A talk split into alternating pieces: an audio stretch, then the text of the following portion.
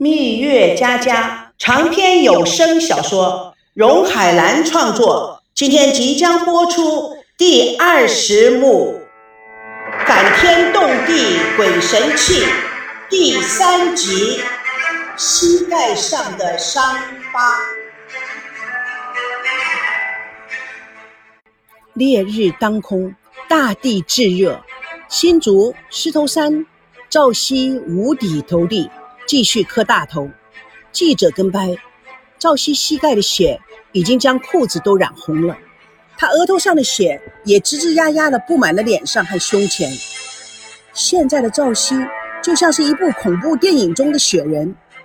突然，他身子一歪，昏倒在地，四周的人连忙去扶他。哎，快快快，快送医院呐！一位围观者说：“他的身体还算是不错的，这么大的太阳。”撑了四五个小时，要是换别人呢，早就昏倒了。电视画面里，人们抬着赵熙进入救护车的混乱镜头。孙娜看着已经哭成了泪人，突然站起来要出去，被吴梦玲一把抓住。哎，你干什么去啊？我要去找他。哎，不许去！就这么该治治他。他差点要了你的命，给他一点惩罚也是应该的。可是。这么下去会出人命的。吴猛林关掉电视机，你出现了，是非更多。哎，你的中药喝完了没有啊？啊，喝完了，好极了。你先睡一下吧。你给我喝喝的什么？我怎么这么困呢？北京酒吧的电视上正好播送了赵熙昏倒这一幕，可乐以及大毛面面相觑。可乐说：“哎。”这不可能嘛！这么夸张？大猫说：“我们认识他们这么久了，这两个人呐，真的很难说。其实啊，我早就想说啊，他们两个人脑筋啊都有错乱病。”王曼跟着高培志看到了新闻，王曼唏嘘：“哎，你说他们两个人真有感情，还是一时的激情？什么叫一时激情啊？他们都认识六七年了，还激情呢？”就像你一样，你们来来回回也六七年了，你还在这段感情里脱不开呢，一天到晚想花样要破坏他们。你算算，从头到尾你耍了多少花样？有没有上千个？哎，你不要胡说八道，可不可以啊？你把我看成什么样的人了？嘿嘿，什么样的人？反正是不达目的心不死，但是忙了半天，目的还是达不到的。哎。你这个人说话能不能有点德啊？哼哼哼！我们两个人啊，谁也不需要互相标榜了。王曼看了他一眼，真没想到他们两个真的离婚了。我我不相信，我相信。孙娜那个脾气啊，一下子就碰到顶。赵熙呢，又什么事情都按照轨道进行，他认为合理，他就会去做；他不认为合理，他根本不吃那一套啊。他们啊，现在不离，不久的将来呀，也会很快的离的。你知道，对付孙娜那种人呐，要有一定方式的。他也有他的轨道，哼，诡计多端，不是，是太了解人的心理了。说完，他把机票放在桌上，这是天意，注定孙娜就不属于赵熙的。我已经决定了。正式追求属于我的幸福。王曼也把另外一张机票放在桌上。高培志，有时候我很怕你，因为我们俩啊，往往想事情都正好想到一块儿去了。高培志惊讶的拿起王曼的机票一看，哎呦，老天呐，航班都是一样的。哎，是啊，搞到这个机票可费老大劲儿了。台湾这条线呢，太火了。哎高培志，你觉得孙娜和赵熙就算是真的离了，哎，他会跟你这种人吗？你什么叫我这种人？跟一个做保险的人生啊，才是最保险。哼哼，我们还有一段情，一段美丽的故事。什么？我怎么不知道？高培志眼圈红了。我要什么事都告诉你吗？只是王曼听了。也捂住了嘴，乌鸦嘴，娜娜一定没事的。高培志伤心的抽泣起来，不知道孙娜现在在哪儿，到底怎么样了？王曼看了看他，不觉心烦。哎呀，少演戏了！你的感情线真的有那么发达吗？王曼，老实说，我看凶都极少。赵熙的戏都演到这个份儿上了，孙娜还没有出现，这中间呐，大大有问题。我了解孙娜对赵熙的感情，而且啊，她也不是那么绝情的人，她不可能看到赵熙这个样子还不出现。我想啊，真的出了问题了。王曼突然泪流满面。不会的，孙娜虽然有很多缺点，但她绝对不是短命的人。高培志很惊讶的看着王曼，他抢了你的男朋友，对你的打击真的这么大吗？那个时候你跟赵熙只是刚刚开始啊，也没有进入任何情况，你做了那么多伤害孙娜的事情，就是为了这个原因吗？我也不知道我为什么会陷得这么深，有时候我也常常问我自己，我到底是怎么了？我也不是普通的人，我也不是普通家庭。聪明能干，做每件事情都会做得好成绩。我真的也搞不清楚我自己。可乐大毛不断的注视他们。可乐小声的说：“哎，这两个人呐，一天到晚耍诡计，是最可怕的朋友。哎，你看到没有？桌上好像是两张飞机票啊！啊，难道他们要追到台湾去？哎呦，这个不用脑子想，用屁股想都知道的。”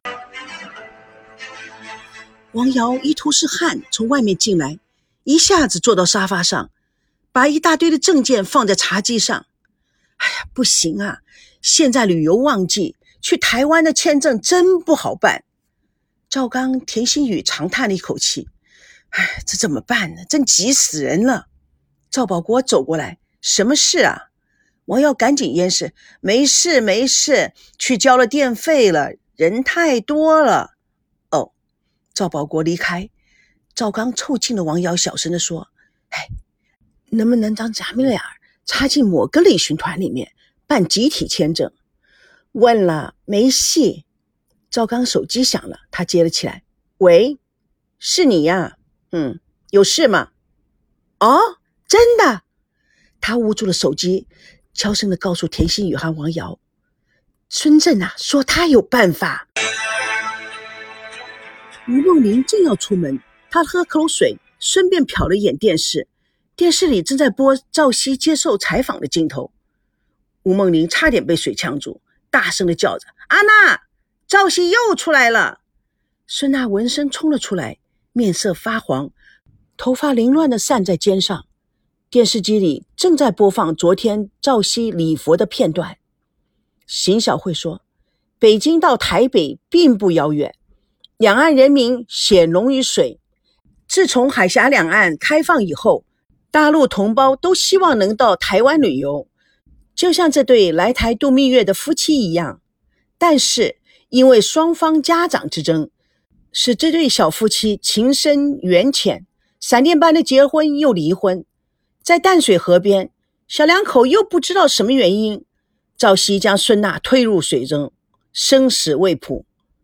赵熙。昨天又奇招异想，在新竹狮头山拜佛里，他磕破了头，感动了多少人？而女主角孙娜始终没有出现，这意味着什么？孙娜真的遭到意外了？但是打捞了几天都没有捞到，现在本电台又将男主角赵熙请到了我们直播间来，镜头照到面色憔悴的赵熙。脸上伤痕累累，走路一瘸一拐的。孙娜看了心痛，他还是爱我的。哎，为什么女人都这么容易相信男人呢？赵熙声音沙哑。娜娜，上节目之前，我又去了警局。张警官告诉我，还是没有打捞到尸体，也没有你的消息。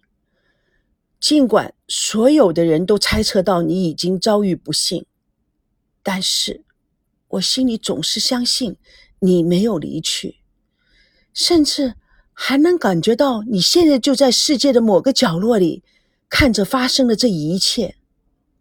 那，不要再像小孩子一样躲着我了，气够了就回来吧，我，我承受不了了，快快出来吧。那，天我真的不知道你在我的身后跟着我，我以为是那些小流氓，孙娜，那天你能够跟着我，就代表你看到我跟那群流氓发生的事情，无论。我们之间发生什么问题，说不通的事情，但是我相信你，你也要相信，我们两个人之间的感情是从来没有变过的，就像我们两个人膝盖上的伤疤一样，那是我们永恒爱的见证。肥胖老板娘哭得满脸通红，店里的客人都很伤然，哎呀，比梁山伯和祝英台还催人泪下。嗯。绝对是现在版的《罗密欧与朱丽叶》。赵维康跟着美娇也在吃饭。美娇不满意众人的吵闹，喊着说：“哎，大家是安静点，安静点！”在播音室内，赵熙头深深地埋在双手之中，似乎灵魂已经离开了他的肉体。他坐在那里，就像个行尸走肉，没有眼泪，没有感情。但是以前的泪水似乎还没有干，继续挂在他的脸颊上。他突然站起来，但是他受伤的身体无法承受他的巨大动作，他整个人倒在地上。赵熙虚弱地说：“孙娜出事了，邢小姐。假如她还活着的话，她不会忍心看到我如此的痛苦。”他非常非常善良的一个人，也许我们根本都不应该在一起。孙娜，你跟我在一起，一直都是坏运缠身。为了我一而再再而三的受伤，观众邢小慧都感动的眼睛潮湿。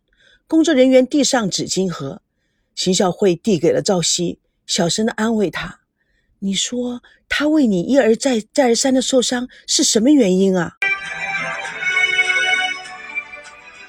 吴梦玲脚底下一堆揉皱的卫生纸，她哭得比孙娜还凶，哭得上气不接下气，说话都不完整。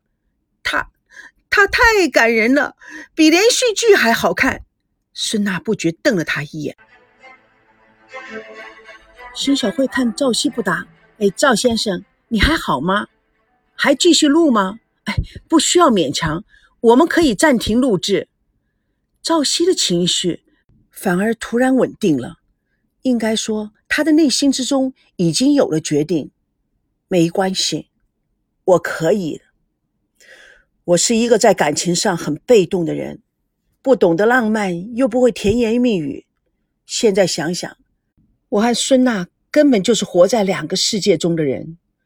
我只想过得平凡简单，而娜娜追求的却是有质感的生活。其实可怕的并不是我们之间有这样的分歧，来自各家长的意见才是致命打击。真的，我还是要向孙娜说谢谢，谢谢你不顾家人的阻扰、压力，给我那么坚强的爱。对，对不起。那现在才对你说出这句话，是我不好，没有好好的呵护你，没有好好珍惜我们之间来之不易的感情。如果我的爱让你痛苦，如果我放手这段感情能换回你，我保证我会彻底消失在你的世界里。如果你真的不在了，我想。我也会活不下去的，那就请你在另外一个世界等着我，在那个世界里，让我们单纯自由的爱着，让我好好的弥补这份今生给你的有缺陷的爱。邢小慧感觉到她的内心是那样的动情，我现在真的，真的。都不知道应该说什么了。如果只期盼，如果孙小姐你真的听到了赵先生这番生死感言，请你，求你，不要再逃避了。我们不想再看到另外一个悲剧发生。